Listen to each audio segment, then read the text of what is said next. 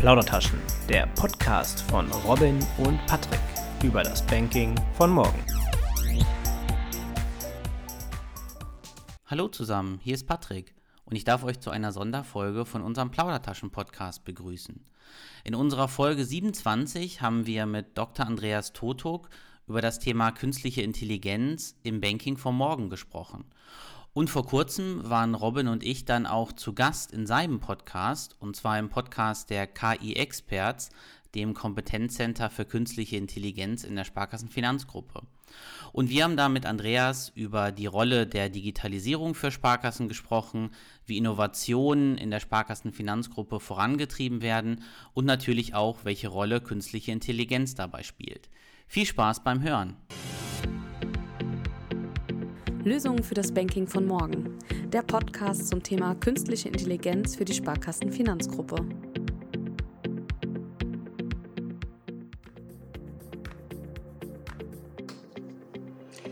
Hallo und herzlich willkommen zu einer neuen und spannenden Folge KI Experts, der Podcast. Dem Podcast zum Thema KI im Banking der Sparkassenfinanzgruppe. Wir beleuchten und diskutieren aktuelle, aber auch wichtige Themen der künstlichen Intelligenz und gemeinsam mit dem Rest des Teams nehmen wir euch mit zu den spannendsten Themen, Neuerungen, aber auch Use Cases, die KI im Moment zu bieten hat. In der vergangenen Folge war unser Programmleiter Dr. Andreas Totok noch zu Gast beim Plaudertaschen-Podcast. Heute schon sind die Kollegen Robin Nehring und Patrick Fritz zu Gast bei uns und sprechen über Digitalisierung und die Nutzung von künstlicher Intelligenz in den Sparkassen, aber auch über ihre Zusammenarbeit mit Startups und Fintechs. Ja, guten Morgen zu unserem heutigen Pi Experts Podcast. Diesmal umgekehrte Reihenfolge. Wer den letzten Podcast gehört hat, wird wissen, ich bin interviewt worden von Patrick und Robin. Diesmal machen wir es umgekehrt. Wir machen einen Revanche-Podcast und ich interviewe die beiden. Ja, Patrick Fitz ist ähm, Digital Officer bei der Sparkasse Paderborn-Detmold Robin Nehring ist Innovationsmanager bei der Stadtsparkasse Düsseldorf. Ja, schönen guten Morgen, Andreas. Ich freue mich sehr, dass wir dabei sein dürfen. Ja, Robin, dann würde ich ja mit dir starten. Ähm, Digitalisierung. Was mich interessiert, wie seid ihr eigentlich in der Sparkasse in der Richtung aufgestellt? Also du bist da verantwortlich in irgendeiner Form, aber wie macht ihr das eigentlich? Wie geht ihr das Thema an? Naja, man muss zunächst, glaube ich, die beiden Themen Innovationsmanagement und äh, Digitalisierung, auch wenn das schwerfällt, mal trennen, zumindest mal in, de, in der Stadtsparkasse Düsseldorf. Also die Bespielung der medialen Kanäle, also des medialen Vertriebs, der Internetfiliale, aber auch der Te Telefonie, was ich jetzt mal dazu zählen würde, das liegt in einem in einem Bereich, ein medialer Vertrieb, der da die letzten, letzten Jahre sehr viel gute Arbeit geleistet hat und auch sich um diese ganzen Themen wie digitale Mindeststandards kümmert und die dann auch umsetzt operativ. Und das ist jetzt auf, auf der Privatkundenseite. Auf der Firmenkundenseite ist es eben das Vertriebsmanagement Firmenkunden, das sich eben um die Digitalisierungsthemen rund, im, rund um den Firmenkundenbereich kümmert. Das heißt auch da eben neue Produkte, neue Wege einführt und auch entwickelt manchmal auch gemeinsam mit mir, also aus dem Innovationsmanagement. Dann das ganze Thema Technik und Tools, das ist bei uns im, im Bereich Prozesse IT. Das heißt, da wird dann eben geschaut, okay, welche, welche Tools brauche ich eigentlich und welche technische Ausstattung brauche ich eigentlich, um Mitarbeiter mitzunehmen auf den, auf den Weg der Digitalisierung und digitalen Transformation. Dann gibt es noch einen vierten Bereich, das ist der Bereich Personal. Wenn es natürlich um Mitarbeiterbefähigung geht, dann ist äh, das der Bereich, der dann natürlich auch mit dazukommt.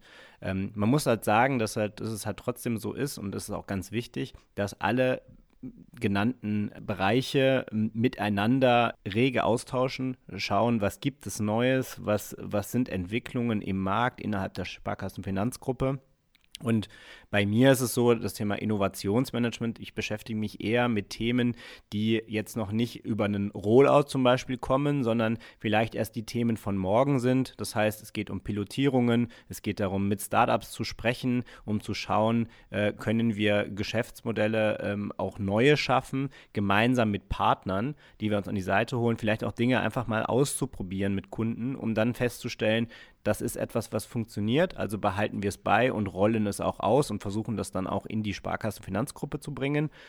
Oder aber es ist etwas, was nicht funktioniert hat, was ist auch völlig in Ordnung, äh, um dann zu sagen, okay, das haben wir ausprobiert, das hat nicht funktioniert, insofern ähm, widmen wir uns jetzt einem anderen Thema, aber eben strukturiert und auch aus der strategischen Sicht. Also ich höre schon, es ist gar nicht nur das Spielen mit neuen Technologien, sondern es ist wirklich eine sehr methodische und auch ähm, durch, durch interne Prozesse geprägte Vorgehensweise. Ich denke, das ist auch das, was wir alle feststellen. Man kann auf Tag Fachtagungen gehen, sich schöne Dinge angucken oder irgendwie von Softwareanbietern begeistert sein, aber dann muss man ja doch gucken, wie holt man die Leute ab.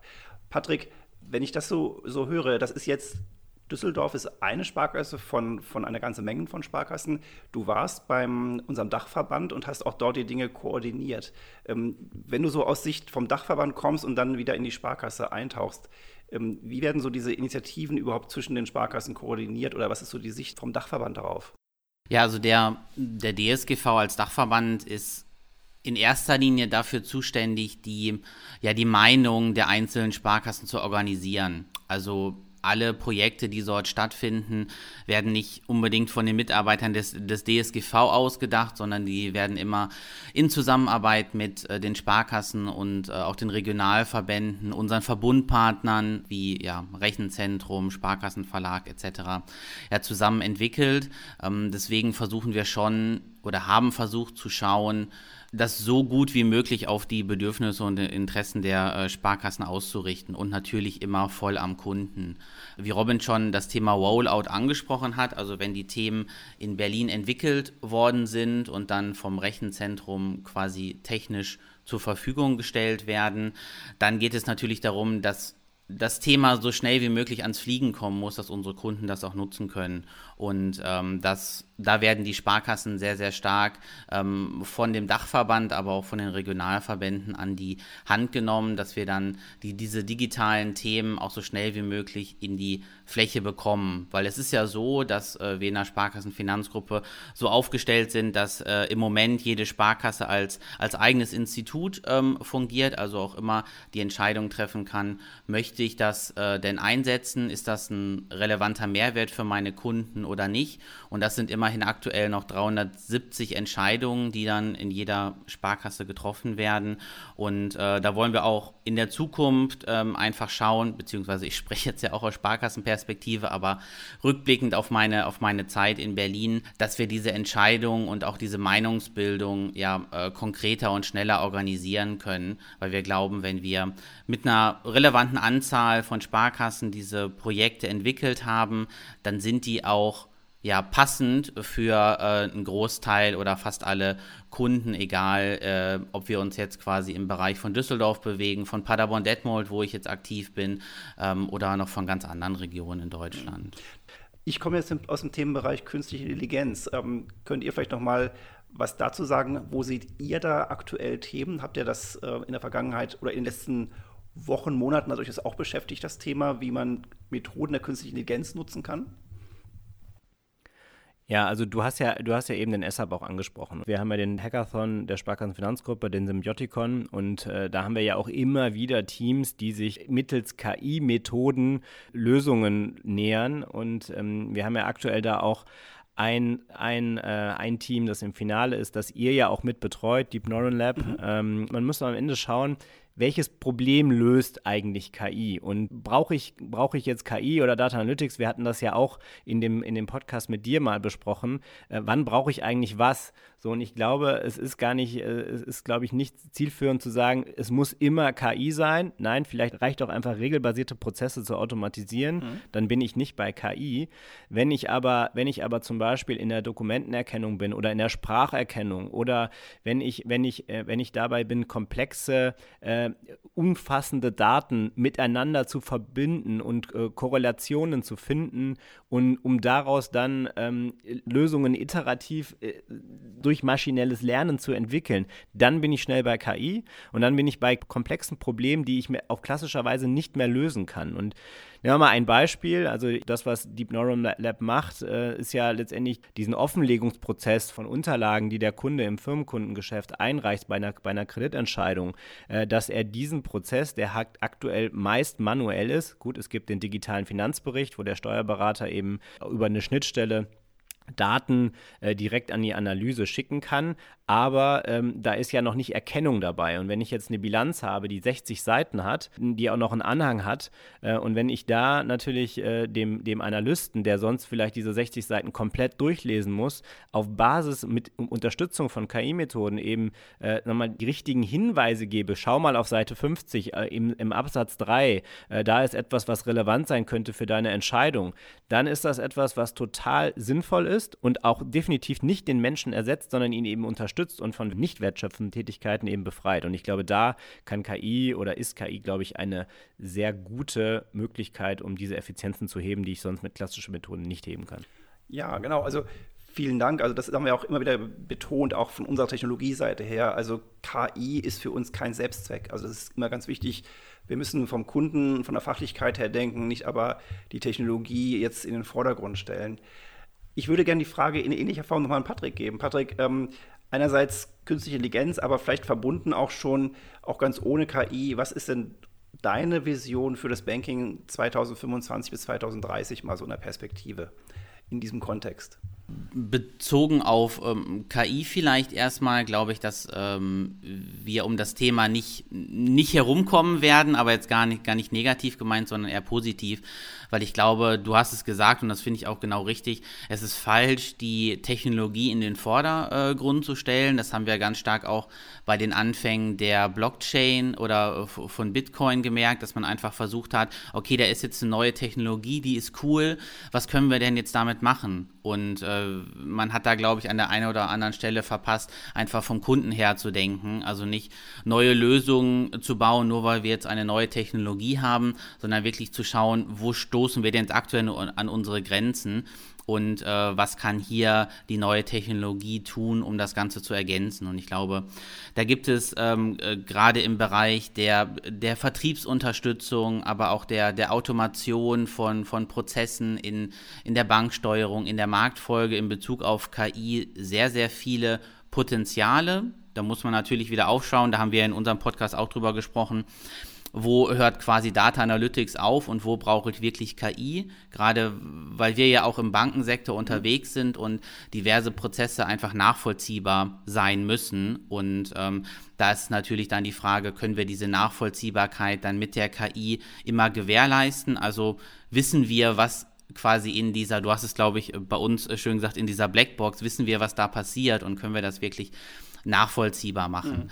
Mhm. Ich glaube, wenn man sich die nächsten fünf Jahre oder auch zehn Jahre anguckt im Banking, dann wird es nicht das eine Banking geben, weil es, glaube ich, sehr differenziert ist, ob wir uns jetzt Privat- oder Firmenkunden anschauen. Ich glaube aber, ähm, dass mindestens, und wir sind ja jetzt gerade in einer, in einer Sparkassengruppe unterwegs, deswegen will ich es jetzt mal darauf beziehen, ähm, dass der persönliche Ansprechpartner, egal ob er jetzt analog oder digital ist, ich glaube, das wird auch in Zukunft noch, noch genauso wichtig sein, vielleicht sogar wichtiger, ähm, als wir es jetzt aktuell haben und wirklich dann für Spezialthemen. Das Ganze Servicegeschäft, das glaube ich, wird sich mehr äh, in den, in den Online-Bereich ähm, verlagern, weil ich glaube, so wie ich die, die Kunden auch in vielen ja, Nutzerbefragungen oder Kundentests wahrgenommen habe, suchen sich die Kunden immer den einfachsten Weg. Und wenn ich jetzt über Serviceprozesse ähm, nachdenke, die ich vielleicht im Online-Banking jetzt auch machen kann, dann ist das deutlich schneller, als vielleicht den Weg in die Filiale zu finden. Wenn ich aber über komplexe Prozesse äh, spreche, wie eine Altersvorsorgeberatung, eine Baufinanzierungsberatung, ähm, vielleicht die Absicherung von meiner Familie, dann ist es deutlich einfacher, meinen Ansprechpartner zu kontaktieren, weil da finde ich nicht so schnell was zu, wenn ich mal google, beziehungsweise ich werde über, ja, überflutet von, ähm, von Informationen und kann die vielleicht gar nicht verarbeiten dabei. Deswegen glaube ich, ähm, dass mindestens auf, auf die Sparkassen bezogen ähm, der persönliche Ansprechpartner auch noch da sein wird. Ich glaube aber, wir werden deutlich schlanker und effizienter aufgestellt sein aufgrund von ja, Automation bedingt durch Data Analytics und äh, KI mindestens mal in der Unterstützung des Vertriebs und auch in den nachgelagerten Prozessen.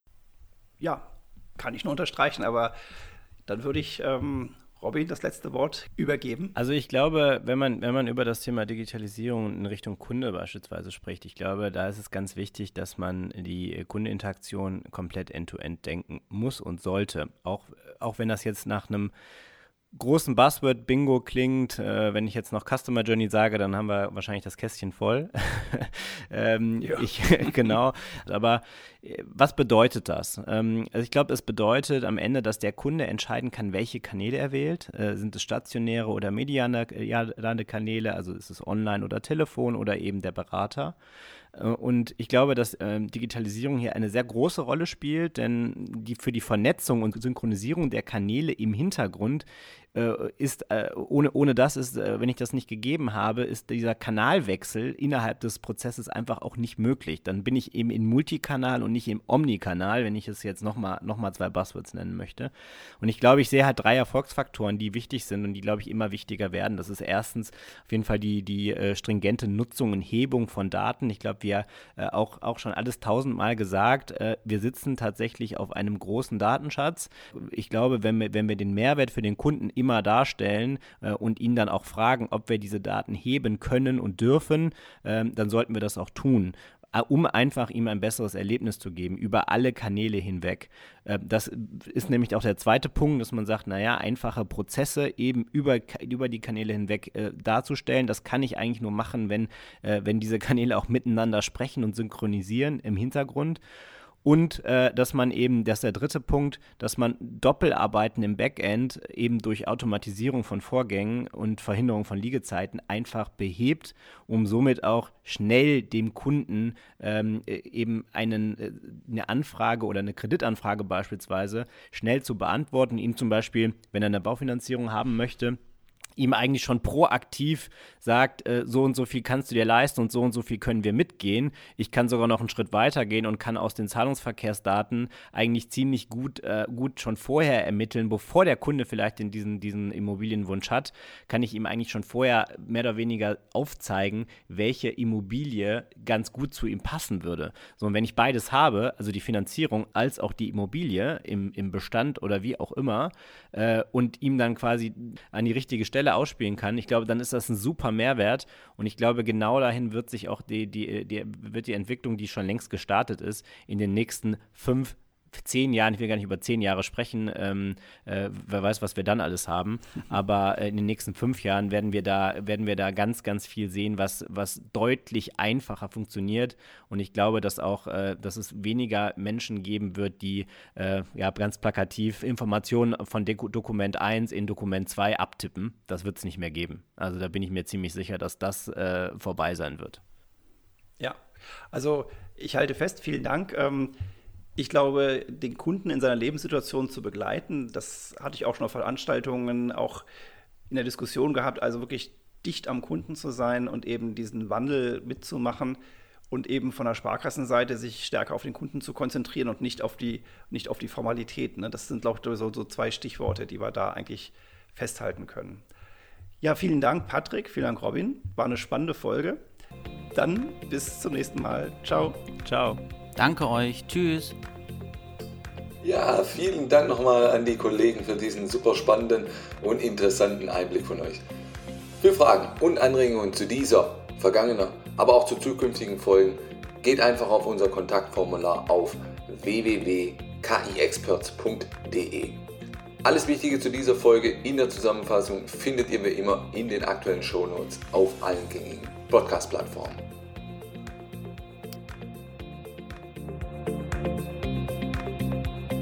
KI Experts, eine Initiative der Finanzinformatik.